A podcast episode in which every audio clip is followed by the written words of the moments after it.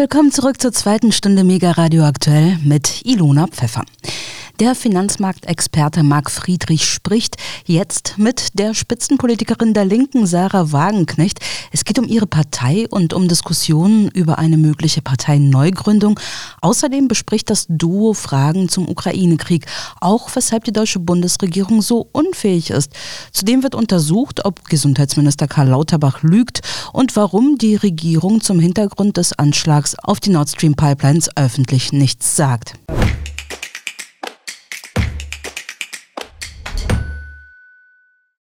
Herzlich willkommen zu einer neuen Folge Marc spricht mit. Heute Sarah Wagenknecht. Hallo Sarah. Hallo, ich grüße dich.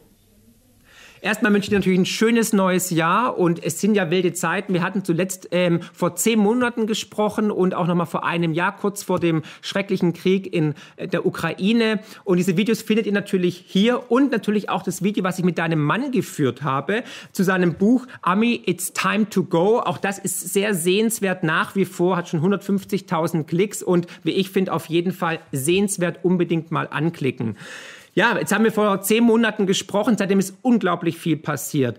Die erste Frage an dich, liebe Sarah, ist tatsächlich, wie ist der Zustand Deutschlands aktuell aus deiner Warte?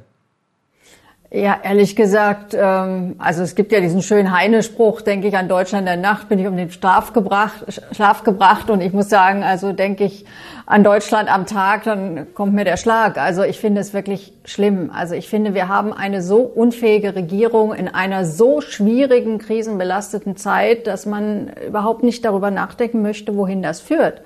Weil, also wir haben ja jetzt äh, die Situation, es wird schon wieder darüber diskutiert, wir liefern jetzt Panzer an die Ukraine.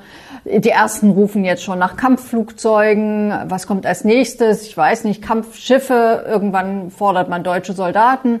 Und dieser Krieg eskaliert immer mehr. Die Menschen in der Ukraine leiden, aber es ist eben auch ein furchtbares Risiko, dass ein ganz großer Krieg daraus entsteht.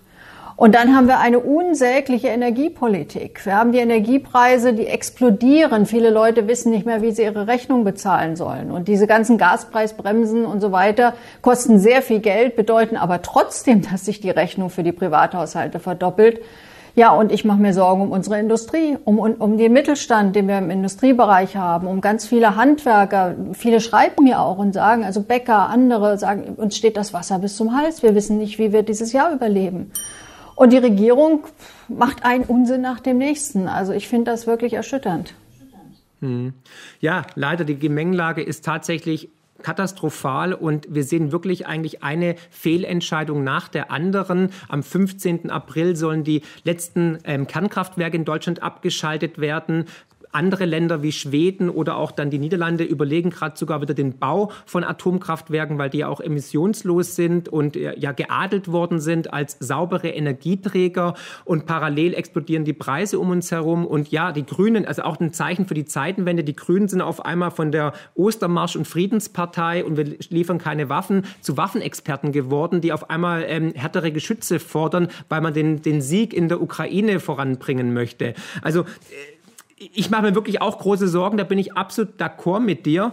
Aber meinst du, es wird weiter eskalieren? Meinst du, die, die jetzige Regierung, also die FDP mit, der, äh, mit den Grünen, mit der SPD, bekommt es nochmal hin oder auch mit dem neuen Verteidigungsminister? Oder wie ist da deine Erfahrung, dein Bauchgefühl, deine Expertise auch als Politikerin? Ja, den neuen Verteidigungsminister kann ich noch nicht einschätzen. Ich finde, da muss man jedem auch erstmal zubilligen, äh, dass er seine ersten 100 Tage macht und man dann sich ein Urteil bildet. Aber die Regierung insgesamt, die kann man ja leider beurteilen. Und es ist so, also die Grünen sind voll auf Kriegskurs. Also ich bin wirklich äh, erstaunt, wer da jetzt alles also zu Panzerexperten aufgelaufen ist. Also alle ehemaligen Wehrdienstverweigerer kennen jetzt wirklich ganz genau die deutschen Panzertypen und wissen auch hundertprozentig, was die Ukraine gerade braucht. Meine Militärexperten sind ja da oft ganz anderer Meinung. Die verweisen zum Beispiel darauf, dass es lange Ausbildungszeiten gibt und dass äh, ja auch eben dieses, dass die Ukraine diesen Krieg nicht gewinnen kann. Keine Seite kann diesen Krieg gewinnen. Also da hat gerade, ich meine, das hat ja sogar der oberste Kommandierende, der General Milley in den USA im November letzten Jahres gesagt. Er hat gesagt, also zum einen ja die Wahrscheinlichkeit, dass die Russen diesen Krieg gewinnen, also im Sinne, dass sie die gesamte Ukraine okkupieren, die sei gleich null. Aber genauso gering sei die Wahrscheinlichkeit, dass die Ukraine gewinnt. Weil natürlich Russland eine überlegene Militärmacht ist mit sehr, sehr viel mehr Personal, das sie in diesem Krieg äh, verheizen können und am Ende eben auch eine Atommacht. Und auch äh, Herr Warth, der ehemalige Militärberater von Frau Merkel, hat ja jetzt nochmal ein sehr gutes Interview in der Emma gegeben und hat dort gesagt, ja, also wo, wo wollen die eigentlich hin? Was wollen sie erreichen mit ihren Waffenlieferungen? Und hat auch gesagt, die Krim Russland wird die Krim nicht räumen, eher werden sie Atomwaffen einsetzen. Und ich fürchte, das ist eine realistische Einschätzung. Und da laufen jetzt lauter Leute rum, die uns alle, die eigentlich von Militär keine Ahnung haben. Ich habe auch keine, ich bin auch kein Militär, ich war auch nie bei der Armee. Aber ich tue auch nicht so, als ob. Aber hier Panzer-Toni und Annalena Baerbock und ich weiß nicht wer, äh, alle erzählen sie uns jetzt, äh, wie man diesen Krieg gewinnen kann. Oder die neueste Kriegsgewinnerin ist jetzt auch noch äh, Frau Saskia Esken. Die ist ja jetzt auch ins Lager der Sieger übergetreten und sagt jetzt auch, die Ukraine muss diesen Krieg gewinnen. Und bis dahin liefern wir alles, was wir an Waffen haben. Um Gottes Willen, die sind nicht mehr bei Verstand. Also ich meine, ich finde das auch überhaupt nicht akzeptabel, dass ein Land ein anderes überfällt, dass Grenzen verschoben werden. Wobei man auch über die Vorgeschichte dieses Krieges immer mal mehr reden sollte. Aber egal, lasse ich jetzt mal weg. Auf jeden Fall muss man jetzt doch alles tun, dass dieses Sterben endet und nicht mit immer mehr Panzern und immer mehr Waffen und immer mehr Munition ja, dazu beitragen, dass noch mehr Menschen sterben. Ich meine, über 200.000 Soldaten auf beiden Seiten, ganz viele Zivilisten. Und das soll jetzt noch Jahre so weitergehen. Also ich finde das wirklich völlig unverantwortlich. Hm. Ja, jetzt hast du viele gute Punkte genannt und es ist ja tatsächlich so, dass Waffenlieferungen jetzt nicht zu Frieden führen. Und meiner Ansicht nach ist es auch so, sobald wir wirklich schwere Waffen liefern, ist es fast schon Kriegseintritt. Und es könnte natürlich auch dazu führen, dass die ganze Situation eskaliert, dass Putin sagt, das ist eine Art Kriegserklärung äh, von Deutschland, weil da schwere Waffen geliefert werden an Russland. Und das wäre natürlich der Super-GAU. Jetzt sehen wir aber auch tatsächlich, dass zum Beispiel die SPD, die ja eigentlich im linken Spektrum angesiedelt war, die ja auch immer für Frieden war und so weiter, dass die auf einmal auch ja fast schon Kriegstreiber sind, äh, neben den Grünen, was natürlich völlig der Treppenwitz der Geschichte ist. Und man sieht aber auch, wenn man dann Sachen anspricht, wenn man gegen Waffenlieferung ist, wird man sofort mundtot gemacht, ähm, stigmatisiert, diskreditiert. Wie kann das sein? Wo ist da der Meinungskorridor hin? Wo ist der Diskurs hin? Warum kann man nicht sagen, dass man gegen Waffenlieferungen war, was ja früher eigentlich im Leitbuch der Grünen, aber auch der SPD stand? Ja, es stand auch im Wahlprogramm sogar der Grünen. In Kriegsgebiete keine Waffen liefern. Also noch ja. zur letzten Bundestagswahl. Aber so viel zu der Frage, was kümmert mich mein Geschwätz von gestern? Das ist leider ja. bei vielen Parteien äh, ja der Fall.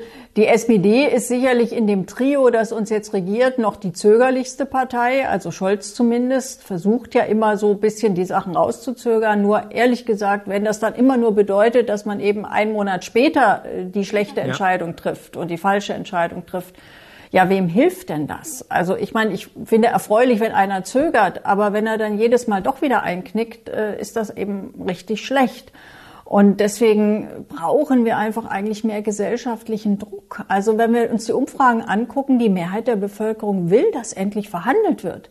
Sie will nicht, dass wir immer mehr Waffen liefern, dass wir uns immer mehr in diesen Krieg reinziehen lassen, weil genau darum geht's ja. Und ich glaube nicht, dass es eine steile These ist, wenn man sagt, die Ukraine setzt darauf. Also Zelensky hat ja mehrfach Dinge gemacht, die eigentlich nur ein Ziel haben konnten, die NATO in diesen Krieg einzubeziehen, reinzuziehen. Weil ja, das hat ja auch eine gewisse Logik. Also ich meine, die Ukraine alleine kann diesen Krieg nicht gewinnen. Ich glaube, das weiß auch die ukrainische Regierung.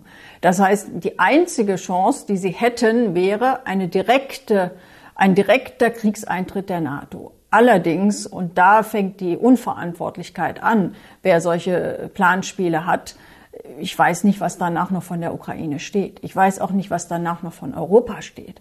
Und deswegen muss man alles tun, dass genau das nicht stattfindet. Und es geht ja nicht nur darum, dass Putin jetzt sagen könnte, wir sind Kriegspartei. Das könnte er nach dem Völkerrecht jetzt schon. Also die Ausbildung von Soldaten eines anderen Landes ist ein, völkerrechtlich ein Kriegseintritt.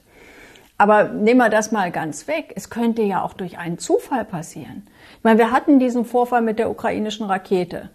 Äh, wo auch die ukrainische Regierung zunächst mal so dargestellt hat, als sei es eine russische. Nun ist das zum Glück relativ schnell auch von den Amerikanern, die wollten das auch nicht eskalieren, deutlich gesagt worden, nein, nein, also das war keine russische Rakete. Aber trotzdem kann sowas jederzeit wieder passieren. Wir hatten vor kurzem wieder so einen Zwischenfall über der Ostsee. Ist ein deutsches Flugzeug abgefangen worden, also sprich ist dann abgedreht mit, äh, also gab aber damit sozusagen einen direkten Kontakt zu einem russischen. Es gab immer wieder auch irgendwo Vorfälle, wo man aneinander geraten ist, auch im Schwarzen Meer. Das, das kann so schnell passieren. Oder ich meine, wenn die Panzer geliefert werden, die Russen werden das doch sicherlich versuchen, mit Raketenbeschuss zu verhindern. Ja, sie haben teilweise keine Raketen, die sehr treffergenau sind. Vielleicht sollten die erst auf der ukrainischen Seite runtergehen und es geht wirklich mal eine nach Polen. Das kann ja jederzeit passieren. Ja. Ist das dann der Bündnisfall? Also wir sind auf einer Rutschbahn, wo wir ja wirklich uns irgendwann nicht mehr wiederfinden. Und das erinnert mich auch so ein bisschen an den Beginn des Ersten Weltkriegs. Also da haben ja auch alle gesagt, ja, die Kriegskredite, die waren ja nur für den Frieden da. Und dann kam ein Schritt nach dem anderen und irgendwann tobte ein schrecklicher Weltkrieg, der Europa verwüstet hat und äh, wo Millionen Menschen gestorben sind. Und im Ergebnis des Ersten Weltkriegs hatten wir eine neue Weltmacht, das war die USA. Und die sind jetzt eben auch die einzigen, die von diesem Krieg profitieren. Das muss man ja ganz objektiv sehen. Ja. Ja, tatsächlich, durch teure Lieferungen von Frackinggas. Sie liefern Waffen, die wir teilweise noch bezahlen müssen. Sie, sind, äh, sie haben Russland geschwächt. Äh, sie haben, ich glaube, China definitiv eingeschüchtert bezüglich Taiwan.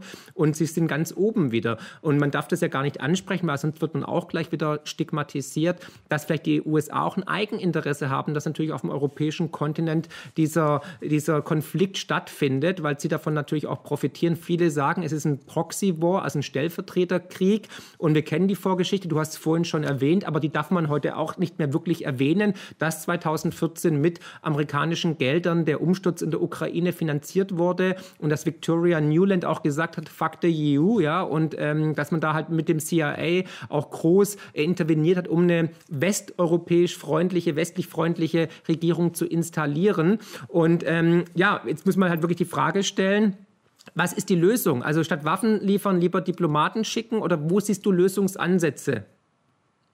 Also natürlich kann der Krieg am Ende nur durch Washington beendet werden, eben weil es ein Stellvertreterkrieg ist.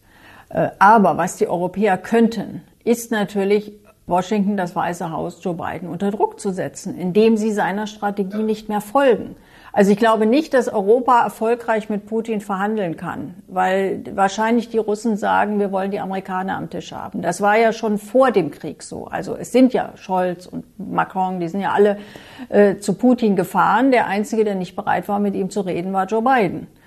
Und zwar darüber zu reden, äh, was die ukrainische NATO-Mitgliedschaft, ob das äh, immer noch die Perspektive ist, die angestrebt wird, was ja ganz offensichtlich die Strategie der USA war und ist. Und insoweit ist auch dieser Krieg, glaube ich, nur zu beenden, wenn die USA bereit sind, mit Russland zu verhandeln und beispielsweise die Perspektive einer ukrainischen NATO-Mitgliedschaft vom Tisch kommt, auch von Raketenbasen in der Ukraine. Wenn man eine Lösung für den Donbass findet, ich fände es durchaus nachvollziehbar zu sagen, die Leute sollen es doch einfach selbst entscheiden. Und genauso bei der Krim, wobei bei der Krim relativ klar ist, wie das ausgeht. Also ich meine, auf der Krim, die Krim hatte ja schon 19, äh, ja, 1991 das erste Referendum, damals als die Ukraine unabhängig wurde und sie wollten schon damals zu Russland gehören. Also bei der Krim ist, glaube ich, äh, die Meinung der Bevölkerung relativ klar. Trotzdem sollte man sie noch mal fragen. Aber das wäre ja eine mögliche Lösung dieses Konflikts. Man muss sie nur wollen.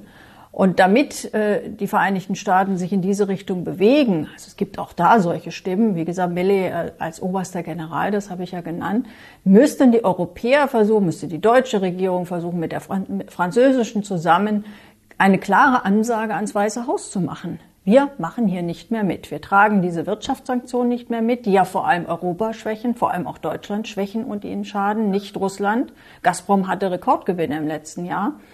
Und äh, wir tragen auch die Waffenlieferungen nicht mehr mit, sondern wir verlangen, dass verhandelt wird.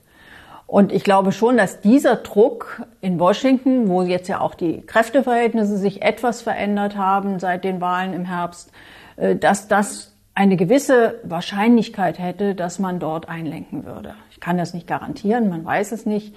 Aber zumindest wäre das ein Weg. Und dann müsste man versuchen, mit Kompromissbereitschaft, mit Realismus dort eine Vereinbarung zu finden. Das wird sicherlich nicht ganz einfach, weil Russland durch die, also quasi die Übernahme der Gebiete im Donbass, nachdem sie das sozusagen an Russland angegliedert haben, haben sie sich natürlich selber auch in eine Falle manövriert, weil es ja nicht ganz ohne Gesichtsverlust mehr zurückzudrehen ist. Trotzdem glaube ich, wenn man diesen Weg geht, die Leute sollen das in einem UNO-beaufsichtigten Referendum selbst entscheiden.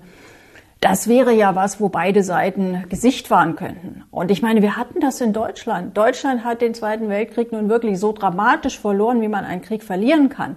Trotzdem hat das Saarland am Ende, Anfang der 50er Jahre, selber entscheiden können, wollen wir zu Deutschland gehören. Und sie haben sich dafür entschieden, ja, und das war dann so. Und das hat Frankreich auch akzeptiert.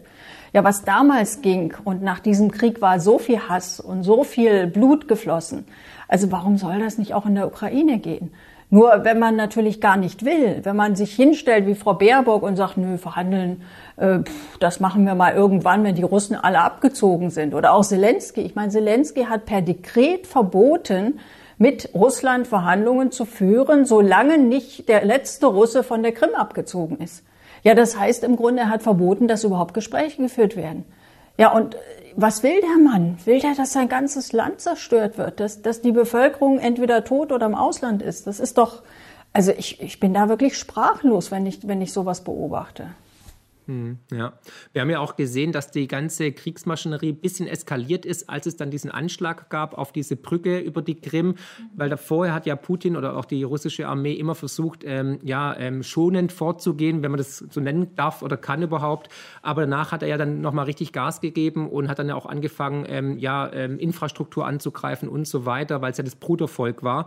Ähm, jetzt sehen wir eine Eskalation an allen Fronten und jetzt natürlich auch Nord Stream war ja auch ein Anschlag auf russische Infrastruktur. Bis heute wissen wir nicht, wer wirklich dahinter steckt. Die Bundesregierung hüllt sich in Schweigen. Du bist ja auch dagegen vorgegangen, hast auch ähm, deutlich gemacht, was du davon hältst. Gibt es da Neuigkeiten? Gibt es da neue ähm, Wissensstand, was, wer jetzt wirklich dafür verantwortlich ist, wer dahinter steckt zwischen dem, hinter dem Anschlag? Sie wollen es nicht wissen. Also das heißt, oder sie wissen was und sagen es nicht. Also ich habe ja jetzt mehrfach versucht, mit kleinen Anfragen die Bundesregierung irgendwie dazu zu bringen, zumindest ihren Informationsstand öffentlich zu machen, weil ich finde, das ist ja nur eine Frage, die das Parlament angeht. Und sie weigern sich noch nicht mal in der Geheimschutzstelle. Also es gibt ja so eine Stelle, wo man Abgeordneten Informationen zu, zur Verfügung stellt, die sie nicht öffentlich verwenden dürfen. Das ist auch schon schlecht, aber noch nicht mal dort äh, gibt man äh, sozusagen Preis, was man weiß, sondern mir wird immer wieder nur gesagt, auch anderen Abgeordneten, die gefragt werden, aus Gründen des Staatswohls äh, dürfe man da nichts sagen. Oder kann man sich nun an zwei Händen abzählen, was, was könnte, wer könnte der Täter sein, dass man aus Gründen des Staatswohls darüber nicht reden darf. Also ich will da jetzt nicht spekulieren. Ich glaube, jeder, der das jetzt sieht, äh, hat da schon so seine Theorie.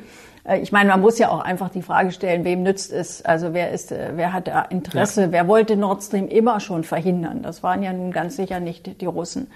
Ja. Also klar, aber man sagt nichts und vielleicht will man es auch wirklich nicht so genau wissen. Aber ich finde, dass, ich meine jetzt ganz unabhängig davon, wer es war, wenn diese Regierung einen Rest von Verantwortungsgefühl hätte, dann müsste sie diese Pipelines endlich äh, reparieren. Man kann die ja reparieren. Also ein Strang geht wohl sogar noch und die anderen kann man noch reparieren mit einem überschaubaren Aufwand. Und ich meine, jeder weiß doch, dass Deutschland auf absehbare Zeit noch auf fossile Energie angewiesen ist. So, da wollen wir die Kohle nicht haben, okay.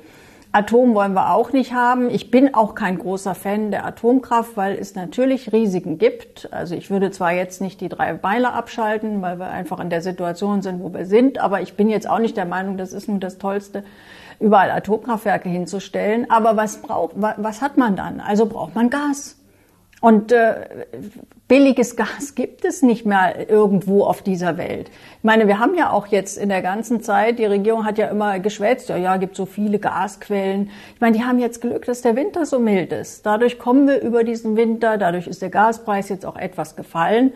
Aber jeder weiß doch, es gibt ja auch Studien, es wird darauf hinauslaufen, wenn wir in Russland kein Gas mehr kaufen, dass fast das gesamte russische Gas ersetzt wird durch amerikanisches Frackinggas. Es gibt keine andere Quelle.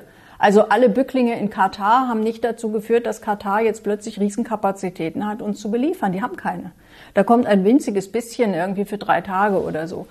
Das heißt, wir werden hauptsächlich das russische Gas, das Pipeline-Gas durch amerikanisches Fracking-Gas, was dann verschifft wird, ersetzen.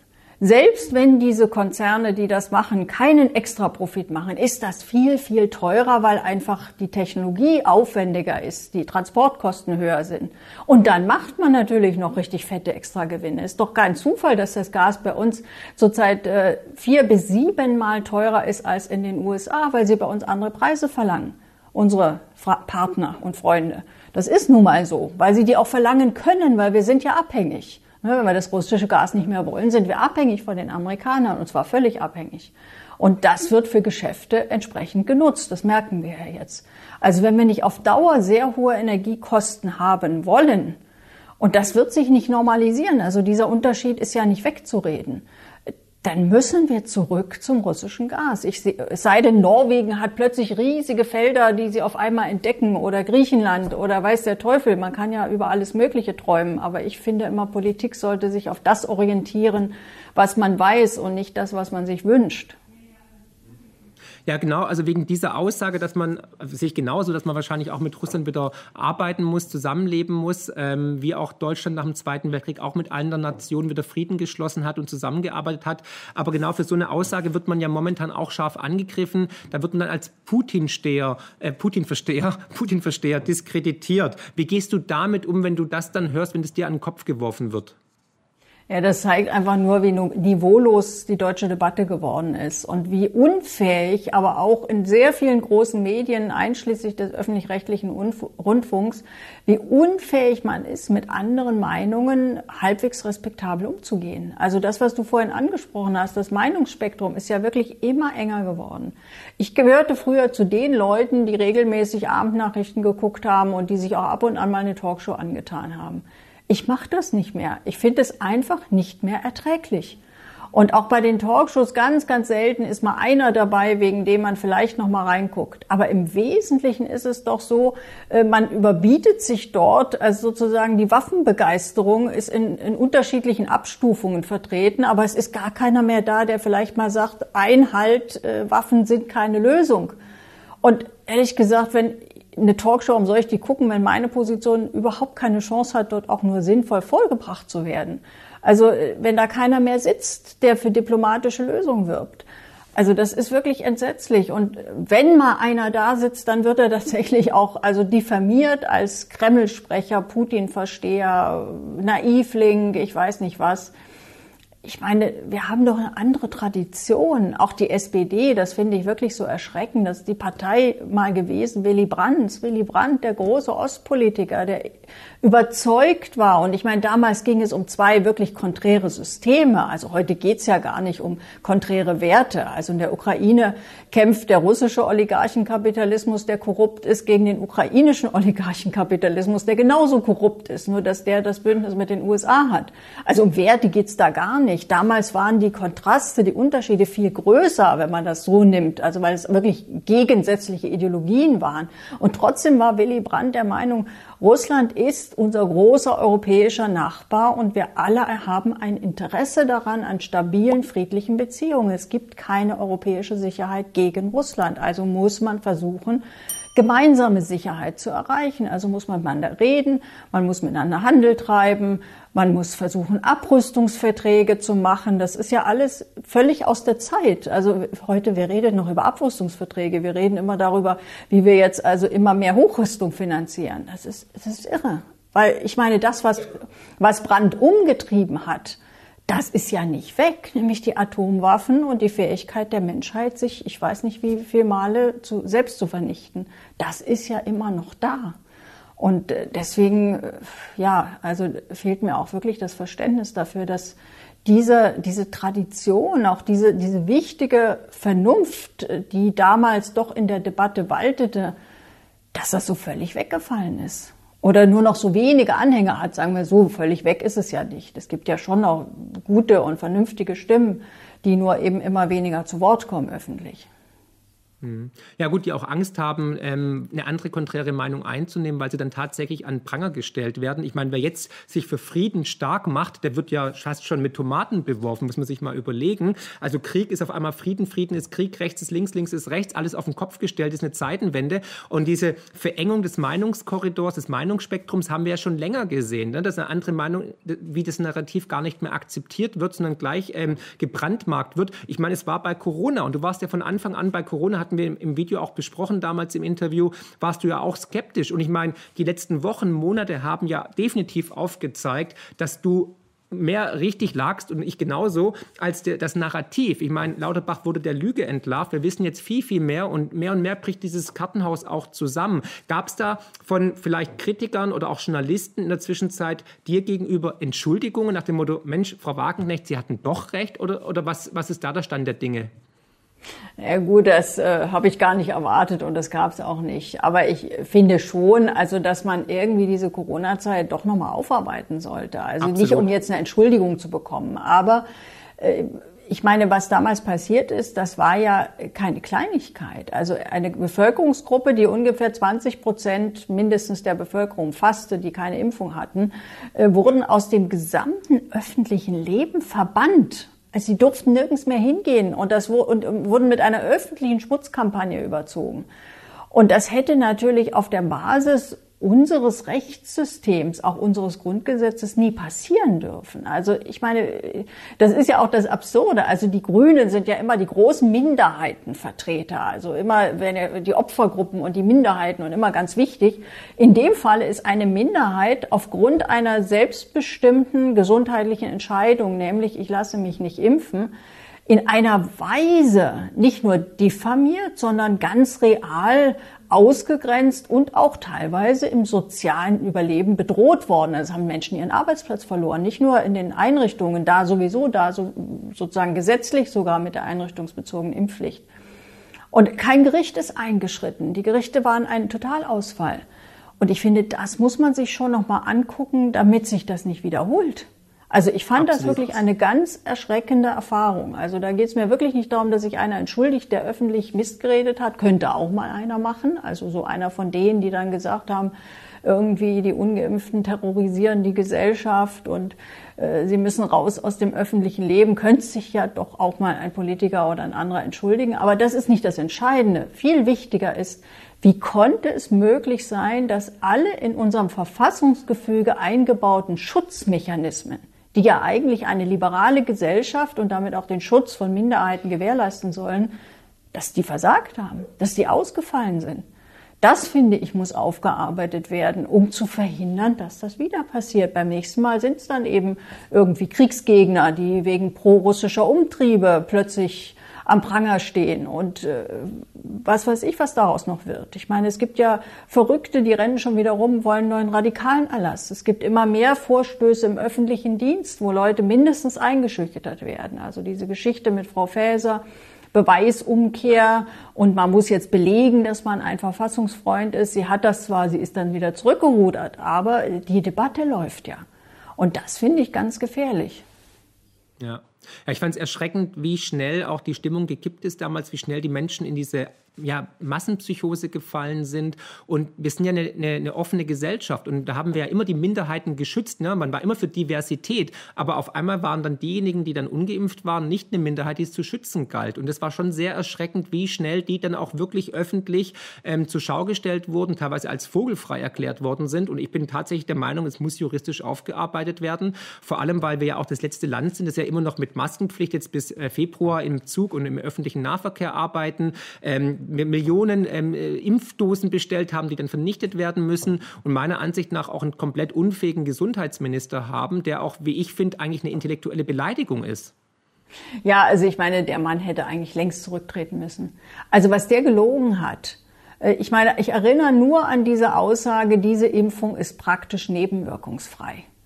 Äh, das, das war eine Aussage, also entweder wieder besseren Wissens, oder der Mann hat so wenig Ahnung, dass er schon deswegen nicht Gesundheitsminister sein darf. Also wie gesagt, entweder dumm oder Lügner. Also beides spricht eigentlich dagegen, ein Ministeramt zu, zu, äh, zu haben. Und ich meine, das ist ja noch nicht mal das, das Einzige. Wir haben jetzt dieses Desaster äh, bei den Kindern. Also das, was auch viele damals übrigens vorhergesagt haben, dass diese ganzen Lockdowns, die Maskenpflichten, dass bei den Kindern das Immunsystem sich nicht gut entwickelt und dass dann natürlich, äh, wenn dann mal wieder geöffnet wird, die Infektionskrankheiten sich häufen und auch gefährlicher werden. So, genau das haben wir dieses Jahr erlebt. Die Kinderkliniken waren überfüllt. Es gab plötzlich keinen Fiebersaft mehr, keine Antibiotika mehr und Lauterbach hat immer noch äh, nur über Corona geredet, obwohl Corona für die Kinder überhaupt kein Problem war. Also auch das. Und ich meine überhaupt die ganze Entwicklung im Gesundheitssystem. Dafür trägt er ja Verantwortung sogar schon lange vor seiner Zeit als Gesundheitsminister. Das beachten die wenigsten. Ich meine, diese Fallpauschalen, die dazu geführt haben, dass immer mehr Pflegekräfte entlassen wurden, Betten abgebaut wurden, die Grundversorgung abgebaut wurde. Das war damals mit von Lauterbach entwickelt worden. Also die ganze Profitorientierung im Gesundheitswesen, die uns jetzt auf die Füße fällt, die übrigens auch ein Hauptgrund ist, warum die Kindermedizin so vernachlässigt wurde. Weil mit einer Schönheitsklinik kann man viel mehr Geld verdienen als mit einer Kinderklinik. Deswegen gibt's halt immer weniger Kinderkliniken, weil ja es geht ja nur noch darum, Geld zu verdienen. Und das, der Architekt dieses Irrsinns, äh, einer der wichtigsten, ist Herr Lauterbach. Und ich finde alles das, das ist eine so lange Liste von völligen Fehlleistungen. Ähm, also ich meine Lambrecht und so, alles gut und schön, aber ich finde ganz oben auf der Liste der unfähigen Minister steht wirklich äh, der Gesundheitsminister. Aber wie kann es denn sein, Sarah, dass Menschen wie jetzt Lauterbach oder auch vielleicht Lamprecht und auch andere äh, Kollegen, ähm, ohne jetzt irgendwelche Namen zu nennen, wie die gewählt werden können? Also wie, wie, wie diese Negativauslese oder dieser Dunning-Kruger-Effekt, wie kann es so weit kommen, dass in einer zivilisierten Gesellschaft wie Deutschland, die wohlhabend ist, die gebildet sind, ähm, dass dann solche Menschen tatsächlich auf einmal wichtige Ämter innehaben? Ja, weil das eben nach einem parteiinternen Kummelproports vergeben wird. Also es ist ja noch nicht mal was dagegen einzuwenden, dass im Bundestag unterschiedlichste Schichten und auch unterschiedlichste Intelligenzniveaus vertreten sind. Also ich würde mir nur wünschen, sag mal, das ist ja eher das Problem des Bundestages, dass es eigentlich nur ein ganz bestimmtes Milieu gibt, was dort sehr hoch vertreten ist und sehr, sehr viele Bereiche gar nicht mehr. Also gibt ja nur noch ganz ja. wenige Handwerker oder Facharbeiter oder Kleinunternehmer oder so gibt's ja fast gar nicht mehr. Aber wie gesagt, im Bundestag finde ich schon okay. Also man muss jetzt nicht ein, ein geistiger Überflieger sein, um Abgeordneter werden zu können, sondern man sollte sich um die Leute kümmern und wissen, wie sie leben im eigenen Wahlkreis. Das ist wichtiger. Aber bei den Ministerämtern, na klar, sollte man, also ich meine, ich würde ja nie irgendwie anstreben, Justizminister zu werden oder auch Verteidigungsminister, würde ich sagen, das kann ich nicht, habe ich keine Kompetenz. Aber heutzutage zählt ja nicht, was, was man an Kompetenzen hat, sondern es zählt die Quote. Also Männlein, Frau, muss alles ausgewogen sein. Dann rechts oder links, was immer das heute bedeutet in den einzelnen Parteien. Also die einzelnen Flügel müssen sich wiederfinden. Die Landesverbände. Also man kann ja nicht drei Bayern oder drei Nordrhein-Westfalen. Da muss man dann jemanden plötzlich von woanders holen. Wenn da keiner ist, nimmt man halt irgendeinen. Und das sind so Erwägungen, die, die völlig fachfremd sind und die, die auch unsinnig sind. Also ich finde, jemand, der ein Ministerium übernimmt, muss in erster Linie wissen, was er da macht, also was die Grundkompetenz ist und er muss auch in der Lage sein, ein Ministerium zu führen. Und äh, ich meine, das gilt jetzt zwar nicht für Lauterbach, aber für andere. Also ich finde, wenn jemand noch nicht mal irgendwie seine Grundausbildung richtig beendet und, und abgeschlossen hat, äh, also diese Flut von Studienabbrechern, die wir so haben, das ist ja auch nicht gerade ein Ausweis, dass man irgendwie sein Leben im Griff hat. Also das ist irgendwie nicht so ja, finde ich, sollte nicht das Ticket sein in höchste Staatsämter, äh, um das mal so zu beschreiben. Und früher war das auch anders. Also da tun sich jetzt auch besonders die Grünen hervor mit solchen ähm, mit solchen Ämtervertretern, die dann also besonders fleißig auch den Mainstream runterbeten, weil klar, wer, wer sozusagen nichts Eigenes hat, ja, der erzählt halt das, was, was sich die Mächtigen wünschen und dann kommt er auch gut mit durch. Aber das ist halt nicht das, was gesellschaftlich uns voranbringt. Ja, also statt Kompetenz muss man halt heutzutage Vogue sein, damit man es dann nach oben schafft. Und dann kann man auch wirklich alles erreichen in Deutschland momentan.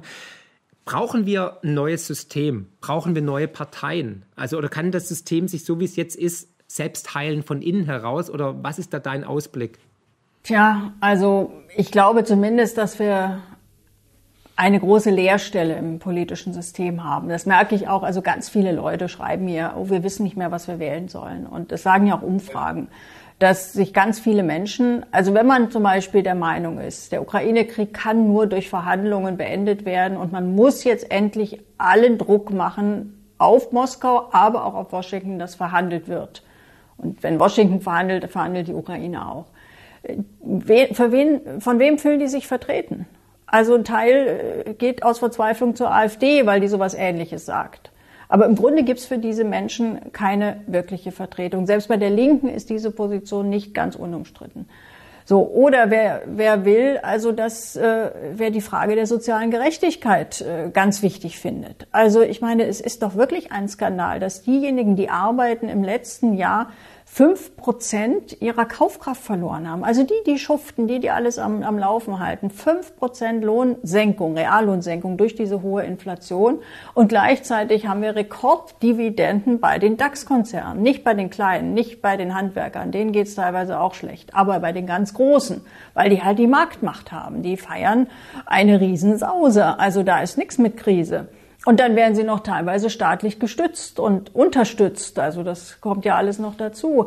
Wer, wer, wer sich Sorgen macht wegen Renten, wen wählt der? Gut, da kann man auch sagen, okay, so, so Sachen hat die Linke im Programm, aber sie, sie, sie kann ja zurzeit relativ wenig bewegen. Alle anderen Parteien vertreten das nicht. Wer will, dass vor allem auch der deutsche Mittelstand gestützt wird? Die deutsche Industrie, äh, quasi deren Existenzgrundlage bewahrt wird, was ja wichtig ist. Also ich meine, der Wohlstand in Deutschland beruht wesentlich darauf, dass wir einen viel höheren Anteil industrieller Wertschöpfung haben als Frankreich, als Italien, als viele andere Länder. Da ist ja die Deindustrialisierung viel weiter fortgeschritten.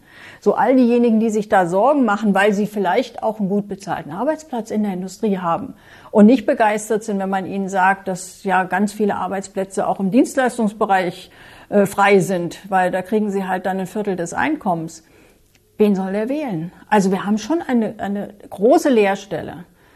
Und ähm, das generelle Parteiensystem, ja, ich bin auf jeden Fall dafür, das zu ergänzen durch direkte Demokratie. Also ich glaube, ohne Parteien kann man auch nicht äh, ein sinnvolles System aufbauen, weil ich meine, es muss ja irgendwie politische Kräfte geben. Also, weil sonst ist das sehr fluid. Also die, die Idee des Parteiensystems, die es mal gab, also dass man eine Partei wählt, die ein bestimmtes Programm hat, dafür steht, auch für Personen, die war ja nicht schlecht. Die ist eben nur in diesem ganzen Klüngelsystem und dadurch, dass die Parteien sich in wichtigen Fragen nicht mehr unterscheiden, ähm, ist die also etwas diskreditiert. Also ich bin schon für eine Parteiendemokratie plus direkte Demokratie. Also wichtige Fragen also ich finde, dass der Leopard mindestens jetzt endlich oder überhaupt die Waffenlieferungen, da sollte die Bevölkerung gefragt werden.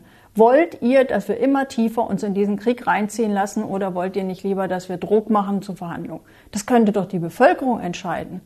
Und wenn die Bevölkerung der Meinung ist, okay, Waffenlieferung ist toll, wir wollen immer mehr in diesen Krieg rein, ja gut, dann ist bedauerlich, aber dann ist es so. Aber sie wird ja gar nicht gefragt. Also direkte Demokratie halte ich für wichtig. Ich könnte mir auch vorstellen, dass man zum Beispiel dem Bundestag ein, eine zweite Kammer an die Seite stellt, die gelost wird, die dann ein Vetorecht bei wichtigen Dingen hat, wo man nicht überall einen Volksentscheid machen kann, wäre auch eine Variante. Also es gibt, sowas ist ja auch schon mal geprobt worden. Das ist gar nicht so schlecht, also weil das dann eine Art repräsentativer Querschnitt der Bevölkerung ist. Und also also Ideen finde ich richtig. Ich finde, darüber kann man auch durchaus nachdenken. Aber ganz ohne Parteien, glaube ich, wird es wohl nicht funktionieren, ähm, weil man ja irgendeine Struktur im politischen System braucht. Absolut, aber ich glaube halt, das alte System ist leider nicht mehr en vogue und nicht mehr zeitgemäß und auch da ist die Evolution unstoppbar. Also wir müssten auch über ähm, Amtszeitbeschränkung sprechen, über vielleicht Qualifikationen und so weiter. Da gibt es verschiedene Möglichkeiten und direkte Demokratie sehr sympathisch. Ich bin mir sicher, dass mit dem Euro wäre anders gelaufen oder auch mit dem Rundfunkbeitrag und so weiter. Und da könnte man natürlich auch vielen extremen Parteien eigentlich das Fundament entziehen, wenn die Menschen sich wieder als Teil des demokratischen Prozesses sehen, weil viele viele momentan ja sagen, ja gut, ich gehe gar nicht wählen, weil meine Stimme bringt sowieso nichts. Ne? Aber wenn jeder so denkt, dann haben wir halt den Schlamassel. Ne? Und wir sehen, dass die Wahlbeteiligung immer weiter abnehmen und dass auch viele junge Menschen sich eigentlich nicht mehr um Politik kümmern, weil die sagen, ich kann sowieso nichts beeinflussen. Aber jetzt Butter bei den Fische. Äh, Sarah, ähm, ist es Zeit für eine neue Partei? Also würdest du eine neue Partei gründen oder ist, ist die Linke deine, deine Heimat? Ich weiß jetzt eine freche Frage. Ja, Wenn es so einfach wäre.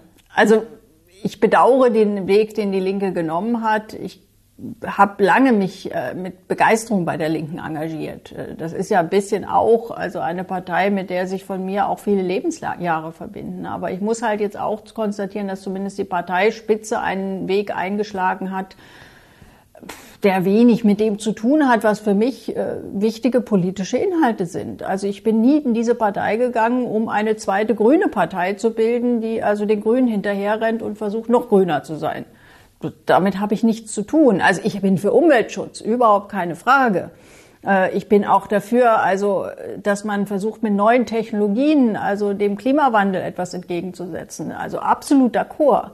Aber das ist etwas ganz anderes, als den Grünen hinterherzurennen und die grünen Themen nachzuhecheln. Also das halte ich äh, nicht für sinnvoll. Und äh, insoweit, wie gesagt, ich wünsche mir schon, dass bis zur nächsten Bundestagswahl diese große Leerstelle gefüllt wird. Aber es ist eben, sag mal, in Deutschland speziell schwierig, Parteien zu gründen. Wir haben ein ziemlich starres Parteienrecht. Das ist nicht so einfach. Also in Frankreich zum Beispiel, da ist das ganz einfach. Da kann man eine Liste machen. Das wäre so, wie wenn ich jetzt sozusagen Sarah und Friends, äh, das ist, kann man sagen, ja, okay, was soll das jetzt? Aber letztlich der Wähler wählt ja dann auch ein bestimmtes Programm, was er mit Personen verbindet. Ich meine, ich habe das immer wieder erlebt äh, bei Wahlen. Also wenn man natürlich vorne steht und nachher werden Leute gewählt, äh, die einen bekämpfen, obwohl die Wähler eigentlich äh, mich vielleicht wählen wollten und nicht die, die mich bekämpft haben, also zumindest als ich Spitzenkandidatin war. Äh, das ist die Frage, ist das demokratisch? Ne? Also Frankreich, wie gesagt, da macht man eine Liste Macron hat das so gemacht und äh, die kandidiert und dann ist klar, wofür sie steht. Die wählt man oder wählt man nicht. Das geht so in Deutschland nicht. Man muss Landesverbände aufbauen, man muss Strukturen haben, man muss tausend juristische Fragen lösen. Also wenn man einen Fehler macht, ist die Partei weg. Und das kann keiner alleine. Und genau. das kann, kann ich auch nicht äh, alleine, sondern das könnte ich nur mit viel Unterstützung dass darüber Aber diskutiert wird, ja. nachgedacht Sarah, ich meine, ganz ehrlich, ich kenne ich kenn keine Politikerin, die, egal in welchem Spektrum man nachfragt, mehr Unterstützung erfährt als du. Ich höre immer wieder, ja, ich würde Sarah Wagen nicht sofort wählen, aber die ist in der falschen Partei.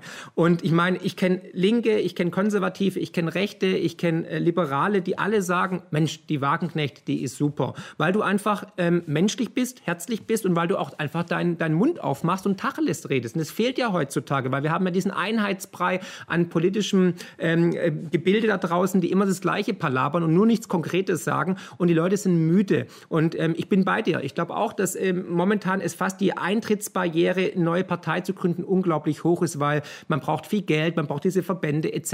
Und es ist auch langweilig und ganz viel reden und so weiter, hat keiner Lust drauf, sondern man möchte ja ins Tun kommen. Aber ich bin mir sicher, wenn du sagen würdest, denn man ist ja auch schon ausgestiegen von der Linken, deswegen ist die Linke ja in Saarland wahrscheinlich bald nicht mehr vertreten. Aber Fakt ist, wenn du sagen würdest, ich mache eine eigene Partei. Sarah and Friends finde ich einen geilen Namen, weil ich möchte auch Freund von dir sein. Ja, dann äh, ich bin Freund von dir, ich würde dich sofort wählen. Dann ähm, würden da bestimmt auch einige Gönner kommen, die sagen würden, Menschen, unterstützen wir auch finanziell, weil das Land braucht einen Ruck. Also ich rede ja auch mit vielen Unternehmern, mit, mit Mittelständlern, mit, mit Hidden Champions, mit Milliardären in Deutschland, die sagen, Mensch, also ähm, wenn es da was Neues geben würde, ich würde es finanzieren oder ich wäre dabei und die haben wirklich sehr, sehr viel Geld. Also ich glaube, wir brauchen eine Erneuerung. Ich glaube, die Zeitenwende ist da. Wir, wir leben ja das durch Corona auch unter anderem, dass wir nicht mehr in diese alte Zeit zurückkommen, dass da jetzt was ge gebrochen ist. Wir sehen eine komplett unfähige Regierung Regierung, die die Bürger an der Nase herumführt und die komplett inkompetent ist und die mehr Schaden anrichtet. Ich habe wirklich Sorge um Europa, um Deutschland, um die Demokratie. Und wie du es vorhin schon gesagt hast, man sieht ja auch, wie jetzt versucht, die Politik eventuell finanzielle Repression durchzudrücken, die Menschen eher einschüchtert, dass da juristische Fehlentscheidungen getroffen werden. Das macht mir als Bürger dieses Landes, dieses Kontinents große, große Sorgen. Und da draußen rumort es. Und ich habe keinen Bock auf irgendwie Eskalation, auf Krieg oder Bürgerkrieg. Ja, also wir brauchen ein Gegengewicht. Wir brauchen ein politisches Gegengewicht, überhaupt keine Frage. Und wie gesagt, ich, ich spreche mit vielen und ganz viele diskutieren darüber. Ich glaube, auch viele machen sich einen Kopf, weil, wie gesagt, die Illusion darf man nicht haben, dass da eine Person wäre und die schnipst mit dem Finger und dann ist eine Partei da. Das geht nicht. Also da müssen schon, da muss vieles zusammenkommen und nur dann hat es Sinn. Ja, ich habe eine hab ne Idee. Wir machen einfach Sarah, Oskar und Mark und Friends. Was ihr haltet davon, bitte unten in die Kommentare. Würdet ihr Sarah unterstützen? Bitte in die Kommentare schreiben und das Video kräftig teilen jetzt schon. Aber Entschuldigung, ich habe dich unterbrochen. Ja, nee, kein Problem. Also wie gesagt, ich, ähm, ich teile deine Analyse. Ich, ich wünsche mir auch, dass da was in Bewegung kommt, auch weil ich wirklich große Sorge habe sonst. Also äh, wo, wo sollte das hingehen? Viele ziehen sich frustriert aus der Politik zurück, ja. also im Sinne von als Wähler zurück. Sie wählen nicht mehr, sie, sie schließen ab, aber das ändert ja die Politik nicht. Und natürlich würde ich mir zum Beispiel auch wünschen, dass wir eine, dass wir wieder eine starke Friedensbewegung haben, die auch auf der Straße steht. Dass wir auch eine stärkere Bewegung haben, die Druck macht, äh, bezogen auf eine andere Energie- und Wirtschaftspolitik, weil wir ja wirklich zurzeit äh, Gefahr laufen, dass Deutschland nach hinten runtergereicht wird. Also ja. wir sind ja schon im Abstieg und äh, das kann sich massiv beschleunigen. Und das müsste alles nicht so sein. Also es gibt ganz viele Dinge, warum die Politik sich ändern muss. Und äh, weil ich vorhin ja auch der Meinung war, ganz ohne Parteien geht's nicht. Klar, mit einer starken Gegenkraft im politischen System, im nächsten Parlament wäre es sehr viel leichter, die Politik zu verändern. Selbst aus der Opposition, selbst wenn sie nicht regieren würde, das ist immer so, wenn eine starke politische Kraft sich formiert, die auch das ganze Parteiensystem in Unordnung bringen würde, auch ein bisschen durcheinander bringen würde und da einen Einfluss hat mit ihren Inhalten, das würde die Politik verändern. Glaubst du, es muss erst schlimmer werden, bevor es dann tatsächlich besser wird? Die These teile ich nicht. Also es gibt ja Leute, die sagen, ja, also Deutschland ist so ruhig, weil den Leuten geht's immer noch so gut. Und wenn es ihnen erst richtig schlecht geht, dann gehen sie auf die Straße. Ich glaube, das ist gar nicht der Punkt. Ich denke, dass es noch so relativ ruhig ist, hat einfach damit zu tun, dass viele auch das Gefühl haben, sie sind ohnmächtig, sie können nichts ändern. Und dann ist ja auch die Frage, wer organisiert etwas an Demonstrationen, an Kundgebungen? Wo will man hingehen? Mit wem will man sich gemein machen? Wer ist da noch oder so? Das ist ja alles, sind ja Fragen, die dann auch Menschen nachvollziehbarerweise auch davon abhalten, zum Beispiel zu einer bestimmten Kundgebung zu gehen. Aber viele sind ja auch einfach in ihrem Alltagsstress. Also die haben dann vielleicht noch einen Zweitjob und trotzdem reicht's Geld nicht und die Kinder und da ist dann so viel, die haben einfach gar keine Kapazitäten mehr, noch irgendwas zu machen. Und das würden sie vielleicht machen, wenn sie das Gefühl hätten, okay, da ist jetzt was ganz Großes im Kommen.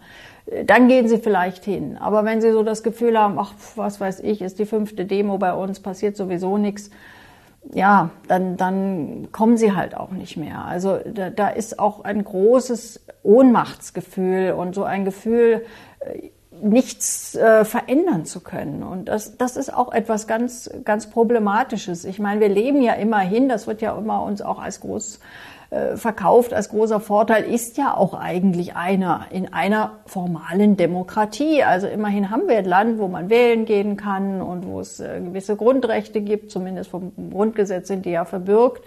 Aber zum Beispiel schon das Recht, wählen zu gehen und damit ja auch Politik mitbestimmen zu können, das funktioniert ja nur, wenn es auf dem Wahlzettel eine echte Auswahl gibt. Und zwar bei den Parteien, die auch wirklich relevant in den Bundestag kommen. Wenn die alle sich so ähneln, und was Ähnliches wollen, ja, dann ist natürlich das Wahlrecht ein relatives Recht. Also habe ich die, die Möglichkeit, äh, drei verschiedene Parteien zu wählen, die alle Waffen in die Ukraine liefern wollen und alle dafür sind, dass wir amerikanisches teures Frackinggas kaufen. Ja, großartig. Also wir, wir stellen ja unsere eigenen Grundwerte auch in Frage. Also auf der einen Seite machen wir einen riesen Bohai vom, über den Wertewesten und wie moralisch und toll wir sind. Auf der anderen Seite leben wir in der eigenen Gesellschaft diese Werte immer weniger. Und ich finde, auch da muss man ihnen den Spiegel vorhalten. Ja, absolut. Also sehe ich genauso. Was würdest du denn, wenn du jetzt wirklich, sag mal, du wärst jetzt auf einmal ähm, in, in, einer, in, einer, Position, dass du was entscheiden könntest, ähm, ob jetzt Kanzlerin oder was auch immer, was würdest du, welche drei Punkte würdest du sofort angehen? Was sind die wichtigsten Punkte, die wichtigsten Baustellen, die Deutschland jetzt sofort angehen müsste unter deiner Rigide? Also ich würde auf jeden Fall alles stoppen, was uns immer weiter in den Ukraine-Krieg reinzieht.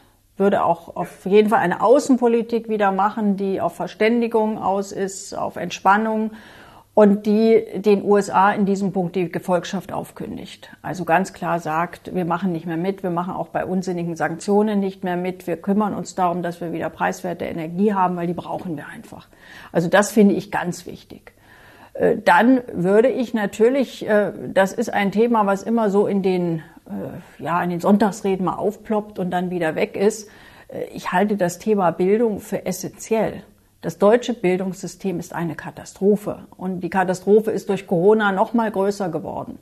Das wird auch offen gesagt. Also wer hat das letztens, ich glaube, es war sogar die Bildungsministerin, hat gesagt, ja, also durch Corona ist eine Lücke entstanden, die können wir leider nicht mehr schließen. Na danke. Danke kann, kann diese Generation sagen, die zufällig jetzt in dieser Lücke hängt. Und wir haben objektiv ein Bildungssystem, wo man tatsächlich mindestens ein Gymnasium besuchen muss, um halbwegs korrekt lesen, schreiben und rechnen zu lernen. Das kann nicht wahr sein. Also ich meine, dass die Chinesen in den letzten Jahren so aufgeholt haben, hat viele Gründe. In der Wirtschaftssteuerung und vieles. Aber es hat auch einen Grund, dass sie ein sehr gutes Bildungssystem haben. Vor allem die mathematisch, naturwissenschaftlich, technischen Fächer. Ja. So. Und das ist ein Schlüssel. Also wenn wir das weiter so vergammeln, dann muss man sich nicht wundern, dass wir immer schlechter werden. Da, äh, dann schreien sie Fachkräftemangel und ja, der Fachkräftemangel ruht doch nicht darauf, dass wir älter jetzt werden und weniger Kinder haben. Also Deutschland hatte in den letzten Jahren so viel Zuwanderung. Wir haben ja eine wachsende Bevölkerung. Es stimmt ja gar nicht, dass es sozusagen nur irgendwie die Babyboomer gibt und kommt nichts hinterher. Aber wenn man natürlich ein schlechtes Bildungssystem hat und auch bei der Zuwanderung überwiegend eher, also sozusagen nicht jetzt äh, den Bildungsstandard dadurch massiv erhöht, sondern eben eher dann dort auch etwas nachbilden muss und äh, qualifizieren muss. Ja, dann sind eben Schwierigkeiten da. Und es ist ja wirklich auch so, auch bei den Unternehmen, ich verstehe das ja, Hauptschulabgänger oder erst recht Schulabbrecher, die haben in der Regel kaum eine Chance, irgendwo auch eine Lehrstelle zu kriegen. Man möchte lieber Abiturienten haben, weil klar, wenn man zum Beispiel jemanden im Kundendienst oder so einsetzt, der sollte in der Lage sein, eine E-Mail zu schreiben, die nicht vor Rechtschreibfehlern wimmelt. Aber man braucht doch kein Abitur. Für ganz viele Bereiche braucht man überhaupt kein Abitur oder gar ein Studium man alle versuchen zu studieren. Es gibt ganz vieles, wo man eigentlich eine praktische Ausbildung, was früher mal Deutschlands äh, eigentlich auch äh, ja sogar Vorzeigebereich war, die duale Ausbildung, ist völlig abgewertet worden. Und äh, also da würde ich unbedingt was ändern. Ich halte das für ganz wichtig. Ja, und dann äh, ja. kommt natürlich dazu die soziale Frage und die Frage, dass man einen funktionierenden Wettbewerb wiederherstellt. Also ich finde, das sind zwei Fragen, die aber zusammengehören. Also zum einen kann es nicht sein, dass Löhne sinken, während also äh, bei einigen großen Unternehmen äh, die Dividenden sprudeln und der Staat das noch mit Subventionen unterstützt.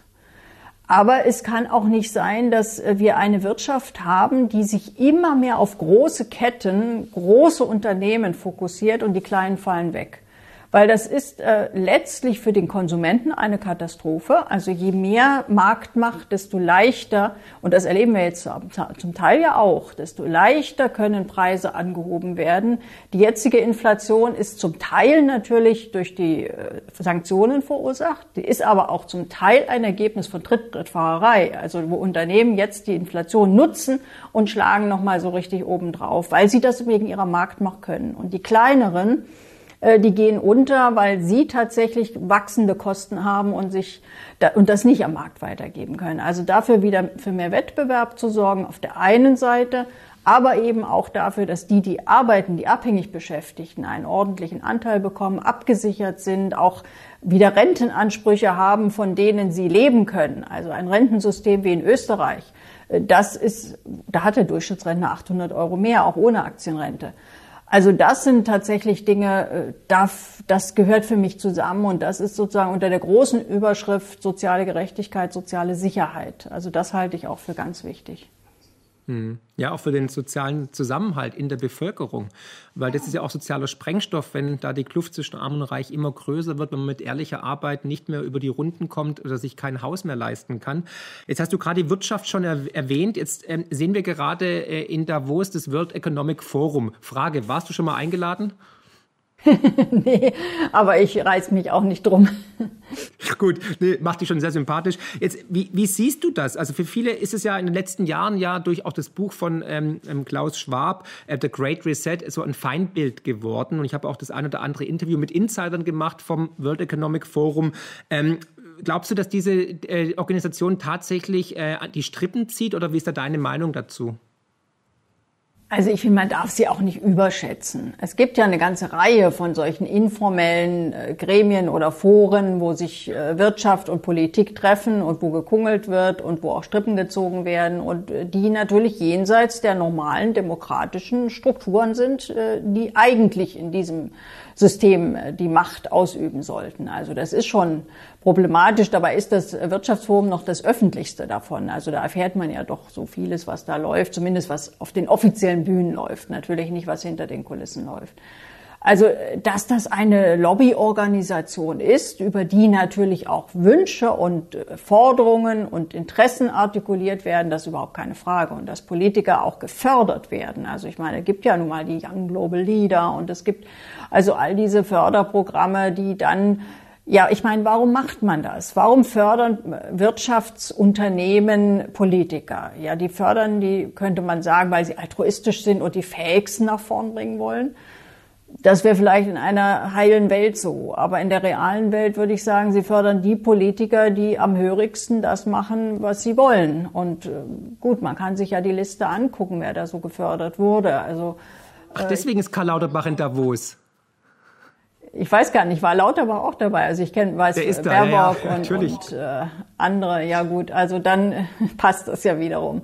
Also insoweit, ich finde, man sollte das jetzt nicht äh, sag mal, riesig aufblasen. Das ist jetzt nicht das Machtzentrum der Welt, aber es ist schon eine Organisation, die versucht, äh, Einfluss auf Politik zu nehmen, massiven Einfluss auch, und zwar nicht im Interesse des Gemein Allgemeinwohls, sondern im Interesse sehr, sehr großer Unternehmen, die sich da vernetzen. Mhm, ja. ja, und wir sehen ja auch, dass die Macht von großen Konzernen immer größer wird, dass auch ähm, ja, fast schon die Perversion von Konzentration von großen Vermögen auch bei einzelnen Menschen immer gigantischer wird. Ne? Also ob jetzt Bill Gates oder Elon Musk oder äh, Chef Bezos von Amazon, wobei gut, ähm, Elon Musk hat jetzt durch Twitter ein bisschen Geld verloren und durch Tesla. Ähm, apropos Twitter, die Twitter-Files hast du ja auch mitbekommen. Da sind ja auch viele Sachen herausgekommen, die vor ein, zwei Jahren noch vielleicht als Verschwörungstheorie galten. Ähm, Einfluss der Politik auf auf die sozialen Medien. Ähm, also mich hat es sehr erschreckt. Wie hast du das aufgenommen? Naja, es belegt alles das, was man befürchtet hat, aber jetzt ist es zumindest für Twitter belegt. Also insoweit muss man sagen, ich bin schon ganz dankbar, dass das veröffentlicht wurde weil es ja schon zeigt, also von wegen die freie Welt der sozialen Medien. Also die ist genauso, also sagen wir noch, oder sagen wir nicht genauso, stimmt nicht. Also man kann in bestimmten Bereichen der sozialen Medien, wir machen hier dieses Video, das hätten wir wahrscheinlich jetzt nicht gerade in der ARD machen können und bei YouTube nee. kommt es hoffentlich. Also insoweit ja, man kann, hat da immer noch so seine Nischen und das läuft auch, aber es wird zunehmend auch daran gearbeitet, äh, dass immer mehr auch einzuschränken. Und äh, da gibt es ja Bestrebungen. Also es gibt ja sozusagen diese offiziellen Gründungen auch im letzten Jahr von der EU mit diesen sogenannten Faktencheckern, die dann also auch öffentlich teilweise bezahlt werden, die dann sagen sollen, das wird gelöscht, das wird nicht gelöscht und es gibt keine Gerichtsinstanz, es gibt nichts. Soweit der renommierte Finanzmarktkenner und Bestsellerautor Marc Friedrich im Gespräch mit der linken Spitzenpolitikerin Sarah Wagenknecht. Sie hörten mit freundlicher Genehmigung eine neue Podcast-Ausgabe von Marc spricht mit. Ja, und damit kommen wir auch schon zum Ende unserer Sendung. Ich hoffe, sie hat Ihnen gefallen und dass Sie morgen wieder einschalten. Tschüss, machen Sie es gut.